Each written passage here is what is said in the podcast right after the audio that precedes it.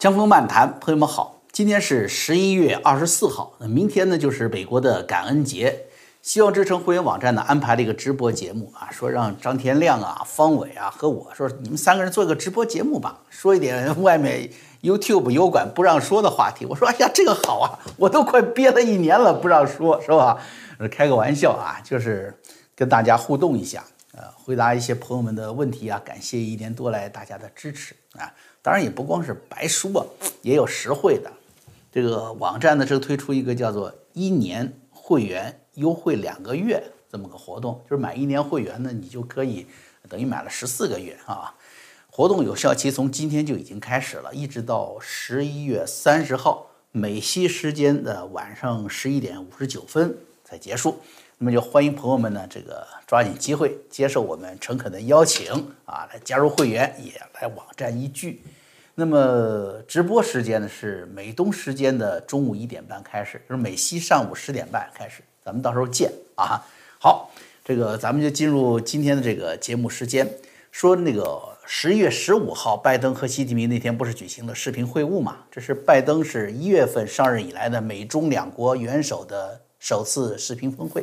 不少大媒体啊都声称说这次峰会释放了友好的信号，而在我看来呢，这只是双方在利用中美峰会各说各话，利用国际平台来实现各自的国内政治目的。啊，什么是最高的国内政治目的呢？强调自己的领袖地位。按照新华社的评论，就是说峰会的背景是在开完了历史性十九届六中全会之后进行的。意义深远，实际上就是什么？就是习近平急于告知世界自己连任之路已经畅通了。而美国这边呢，说是在习拜峰会前几个小时，拜登签署基础设施建设法案。这么在拜登的第一句话里就说到了，作为中国和美国的领导人，我们的责任是确保两国之间的竞争不会变成冲突。这话听起来是不是很像？习近平亲自指挥、亲自部署啊！新华社通稿中啊是强调说，叫做元首外交起着重要的战略引领作用。这句话肯定说出来，呃，符合了习近平和拜登两个人的共同心愿，是吧？你看习近平呢，在国内啊，这这二零一二年接的班嘛，对吧？二零一二年接班之后，你看干砸了雄安，干砸了香港，干砸了新疆，摧毁了科技、资本、教育。这个演艺产业，外汇储备，啊，减去外债余额吧，叫做净储备吧。从最丰厚的二零一三年到以上任后的第一年有两万亿，到现在只剩下五千亿美元。一年前，呃，就说了要动用香港的五千亿储备，那至于现在动了没有，现在不知道了，也没有人有能力去问了，是吧？你去问，把你抓起来，你颠覆国家安全，是吧？但是中国每年呢有个问题，两万亿美元是要做进口。那现在外贸整个的供应链塌方式的断裂，你很难挣美元了。那进口要进口粮食，要进口石油，这都是战略产品。进略战略产品都困难了，你想中国会面对怎样的未来呢？真的是让人忧心，是吧？那么美国这边呢也不好过，美国消费者价格指数上涨的趋势在高水平上加速。是一九九零年以来的最高通胀率，三十一年以来最高纪录啊！滥发货币，实现绿色新政，来实现左派控制政府的资源啊！你现在咱们知道，就是不是感恩节了嘛？这个这一个星期，这每一个外出旅游的美国人都可以感到一种愤怒，为什么？暴涨的汽油价格。能源部长叫 Jennifer Granholm，他接受这个。福克斯采访的时候就发出一种奇怪的笑，别人一问他，你觉得这次价格上涨，政府要负什么样的责任？他哈哈哈哈笑，很奇怪啊。然后他回答说：“你们怎么会觉得政府的政策影响石油价格呢？” 他说：“你们要去问石油输出国组织，你们要去问赚取巨额利润的美国能源公司。”结果你看，昨天他说算是说实话了，他说：“我们正在逐步改变国家的能源结构。”减少化石燃料，人民要承受阵痛。你不承认了就是美国政府能源政策变化造成的吗？你们现在觉得油价高啊？你承受着点儿吧，啊，阵痛是吧？两年前刚刚成为世界上最大的石油输出国的美国，仅仅几个月，就开始向阿拉伯的酋长们请求：“你多打点油吧，我们油价便宜点甚至开始与中共商量说：“咱们两家一起释放一些战略储备石油。”哎，你觉得中共会上你这条船吗？他们正在为应付南海和台湾可能到来的战争做准备，准备打仗呢，在为他们庞大的舰队和轰炸机编队准备燃料呢。甚至为了这种准备，不惜冒着制裁的风险去走私伊朗的石油，你说他会同意释放战略储备吗？这像个什么关系呢？啊，就像以前跟大家说过的，就是美联社他也是跟新华社说咱咱们合作吧，搞资源共享。哎，你美联社是一个新闻机构，你要的是别人的料。而新华社呢，从工农红军第一次反围剿开始缴获一个十五瓦的小电台开始，它就是红军无线电大队，它直到今天都是准军事结构，是中共战争机器的一部分。你要它的料，哎，他呢要你的命。所以现在这个美国政府希望跟中共竞争，他把你放在个竞争对象那个位置，但是中共从先开始就在发动战争。啊，我认为这才是什么？就是中美。视频高峰会真实的背景，中美视频峰会啊，各取所需，都是为了在自己这种国内焦头烂额的政治环境下，利用对方给自己干什么呢？哎，给自己抹个发蜡，让自己发亮，好看，让自己成为国际社会中的中国或者美国的不可质疑的领袖。那么这么做，其实正是因为他们遭到了质疑。遭到了他们国内巨大的不信任、不合法的质疑。习近平二零一八年改变宪法，改变了中共四十年来用所谓是集体领导，要用集权来防止个人独裁、防止个人崇拜的一个规程，他改变了。拜登的二零二零政治不也是利用疫情，利用美国基础设施什么基础状况很糟糕啊，哎，毫不掩饰的对美国人民说：“大政府回来了。”我要开始大把的印钞花钱了，因此我非常不同意，就是众多大媒体所说的，说峰会开始了和平友好的对话。在我看来，正相反，一种无法妥协的撕裂正在加剧。白宫认为的竞争正在向全面冲突方向加剧，而中南海认定的中美之间必有一战，在狂妄的领袖指引下会随时到来。其实这个会议议程中潜在的所谓说双边合作议题，它主要两方面，一个是气候变化，一个是军备控制。从这两点，实际上我们也可以看出来，你认为有希望、有合作对象、有合作可能的这两方面，实际上正相反，反映的是问题。气候变化被习近平说是合作亮点，对吧？执行这个气候议题的结果是什么呢？你今天在美国，我们今天切实已经感受到了什么？汽油价格上涨。对不对？中国人这个冬天也会感受到，已经感受到和即将感受到没有煤炭供暖的冬天。但是对于西方和对于中国是不一样。对于西方，它民主社会，左翼政府需要这个话题完成他们花大钱成为大政府的思路。它它削弱的是什么？气候话题削弱的是自由经济带来的真实的强大，整个社会会弱化。而在中国呢？它只是增加国民奴性的承受力。你爱冷啊，再冷着点儿吧，啊，你再发扬某某英雄的精神吧。你看看冰雕连吧，是不是？它换来的是什么？牺牲百姓，换来是国家机器的强大。所以气候话题啊，是中共用承诺换取实惠的一个最佳切入点。中美之间在气候领域合作越长久，美国就越被削弱，中共就越来强，越来越强大。说白了，这是中共对美国甚至整个西方防线最具备隐蔽性的一个战略突破口。啊，刚才说的第二个双方可以合作的领域是什么？军备控制。而会谈后，美国国家安全顾问。苏利文啊，就就透露了，说视频会议上，两国元首同意着手研究进行军备控制会谈的可能性。这句话的潜台词是什么？朋友，就是说中共的军事力量扩充，甚至在于个别领域，美军已经失去了优势，甚至于失控了，才会有了军备控制，才让军备控制有了迫在眉睫的必要。你要军事上不牛，我完全控制得住你，我跟你谈什么军备控制啊？是不是？大家知道二战的时候，希特勒明显是已经吃了败仗了，但是呢，并不排除他有挽回战争的冒险能力。这里就包括什么 V 二导弹啊，这个 V 啊就是德语的报复的意思，叫 V 二。这个导弹因为德国工厂、美军盟军轰炸嘛，工厂都没了。这导弹在哪儿造的呢？在犹太人集中营里组装的。那火箭的发明人叫做冯布劳恩，战后被巴顿将军手下发现，给送去了美国了。美国后来才有了什么？才有了 NASA 航空航天局，才完成了阿波罗登月计划。所以，美国的太空和导弹科技是低于对手、低于希特勒的。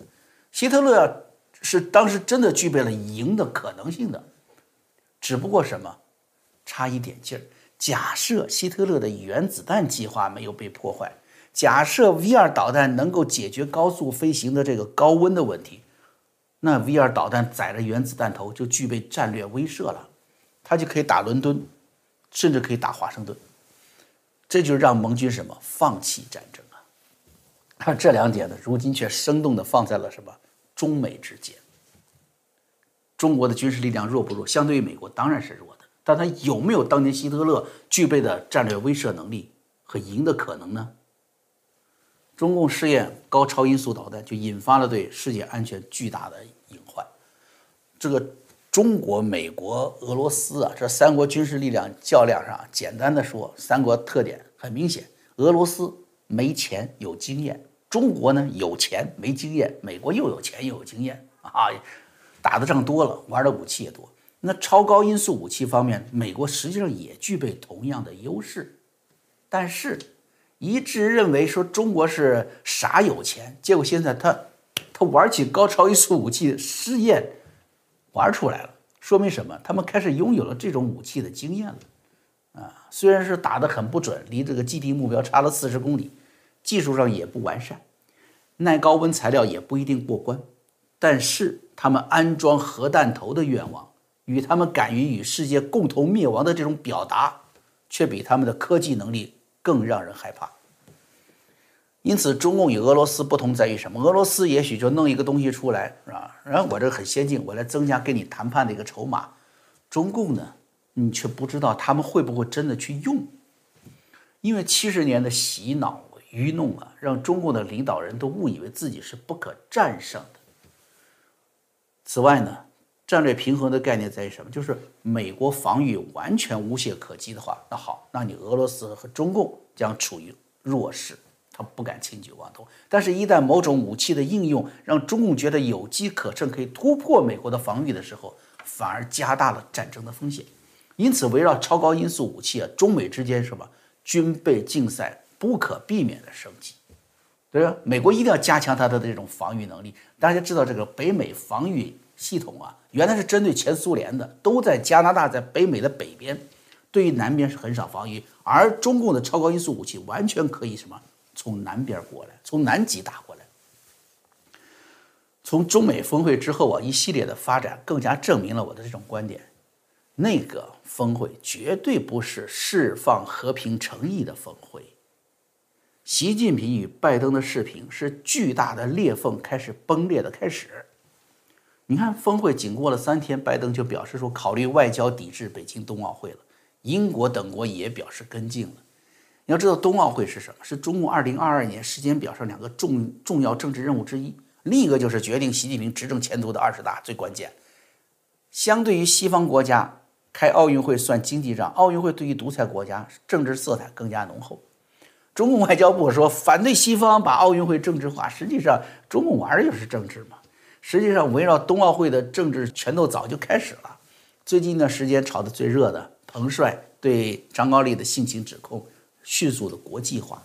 彭帅，你看世界冠军的身份是吧？体育明星的身份。那张高丽呢是冬奥会领导小组组长的身份。这就已经与什么国际社会对中国新疆种族灭绝罪行啊，对其他迫害人权的这种关注啊，国际上这种关注已经结合在一起了。你看。彭帅本身是不是一个重大的一个人权问题呢？中共企图掩盖中央最高层腐败的企图，证明是失败的。发一封信，别人不认，是吧？国际社会对彭帅各种被控制下的这种什么被平安了、被川菜了、被视频了都不买账。中共现在到了什么？开奥运会丢人，不开奥运会也丢人，这躲不过去的尴尬当中了。你说在这种情况下，他会不会把张高丽甩出去？他不甩出去，根本就对付不了现在的国际反应。关键是你把这个级别的官员抛出去，那就会带来当年周永康令计划那个级别的党内冲击。张高丽后面的政治集团肯定不会善罢甘休，是不是？要你说我脏啊，呃，说说我这个道德腐化，我看你更脏，买吧，互相爆料，内斗肯定不可避免嘛。那习近平本人在冬奥会问题上，他让中共丢脸了，失去威信了，那肯定对他要问责，一定会成为什么？他完成二十大连任的政治阻碍。也就是说呀，完成所谓习拜会峰会之后的。白宫关于抵制冬奥会的决定，将是一场带动国际、撼动中共政坛的一个地震。所以你说是和平的这个氛围吗？不是啊，是进一步分裂的趋势。紧接着呢，昨天晚些时候，美国国务院发出了民主峰会邀请名单，台湾赫然在列啊。以前大家都已经预料到这件事情的发生了，但是呢，中共呢啊，始终是啊。想阻挠这件事情的发生。中美高峰会中，习近平说的最重的话就是关于台湾问题，啊，发出了最大的威胁。但是很显然呢，美国哎给予了最大的还击。你不让我做，我偏要做。你哪儿最疼，我要打哪里。这就更加凸显啊，十五号那天的中美高峰会谈是多么的微不足道了，啊。但是说美国的这场民主织的这场民主峰会哈，除了对于台湾一种国家地位的肯定啊，对于它的有国际地位的肯定，对于中共一中政策的这种明确的藐视之外，这是加分的。但是峰会本身的作用，我是持保留态度的，甚至在某种程度上，我是质疑这种峰会的积极意义的啊。这也是今天跟大家谈的一些我的个人观点啊。首先，你看这个美国外交政策这个媒体报道就说了，说拜登的民主峰会是为民主世界提供了一个团结一致的场合啊，通过建立新的全球性规范，禁止威权独裁的举措。如果禁止威权独裁的举措能行，这世界上就没有威权独裁了。威权独裁能认懂的唯一的语言是什么？是军事斗争，是炸弹。啊，你这个峰会是对违规者做出针对性的制裁，国际社会怎么可能通过一个论坛似的、就社交晚会似的峰会产生有制约力的条约呢？正相反，当下的美国正深刻地经历着与传统民主理念背道而驰的民主体制的撕裂。你作为一个蒙尘的灯塔。如何有底气去评判这个世界上谁是民主大家庭的一员？谁不允许进入这个用民主做篱笆的院子呢？实际上啊，与中美高峰会习拜视频会啊异曲同工的是什么？就是就是国内弱，国际上要强。这次峰会树立的是拜登的美国领导人的这个领袖地位，为他那个糟糕的百分之三十八的国内民意支持率。寻找国际背书，寻找他的合法的政治存在。但是这样的所谓民主大家庭名单呢，却在传统地缘政治上啊显得既不宽容，也缺乏战略智慧，甚至是危险的。你看，中国、俄罗斯同时落榜，那自然而然的把这个俄罗斯这个军事大国和中共这个巨大的经济体什么，你给挤到一起去了吗？他不和他都合在一起了。俄罗斯它是独裁特质。更多的是什么？是强人政治啊！俄罗斯那种大国沙文主义很强，他们在国家层面实际上是脱离了共产主义本质，并不愿意在意识形态上跟中共在一起的。现在呢，却被美国摆了一道，所以呢，中俄即便没有成为盟友的必要，但却有了什么抱团取暖的需要。另外呢，白宫号称说要全面与中共竞争，但是他这个名单中却没有了越南。没有了泰国，没有新加坡。如果美国要用自己的标准来确定威权统治，那得到的只是虚名，是吧？啊，你是威权统治啊，你你是集权统治，所以你不配跟我们在一起。那失去的是什么呢？我们知道，美国在东盟会议上刚刚承诺要捍卫东盟各国的权利，对抗中共在亚太的威胁。那你现在不是在东盟这里拆台吗？泰国在东南亚是非常稳定的一个政治资源，你不去争取它，那好，那中共就去争取它。中共在泰国已经渗透的很厉害，你这样子跟泰国一脱离，那中共在泰国那就更加说了算了。越南，他一直在共产主义帮派和西方之间徘徊。啊，美国这样的名单，你你你还想获得美军在金兰湾的港口吗？你去对抗南这个南海中共的存在吗？你这不是把越南推回了中共的怀抱吗？那新加坡，新加坡这个在东西方夹缝中生存的小国家，它文化上，它那么多都是华人嘛，它跟中国有最大的什么文化上的同化感？李光耀家族从建国的第一天开始就始终警惕共产主义。它与美国有最大的依赖，那么好，你对新加坡排斥，那只会让中共高兴的手舞足蹈啊！因为这里是美军第七舰队最重要的南方补给基地，也是马六甲海峡这个遏制中共能源动脉的关键。你把这么大的一个军事要地、一个要冲拱手相让，那你说你这个民主峰会究竟能得到什么？我们不知道啊，但是他失去的呢，却是实实在在的。不过我看了这个民主峰会的这个英文名称，我才突然明白过来了一些内涵啊。它英文叫什么？叫 Summit for Democracy，而不是说 Summit of Democracy。看来是什么？就这个不是说真正的民主的峰会，而是一个峰会，是一个真的失去了真正的民主，才重新召唤民主回来的峰会。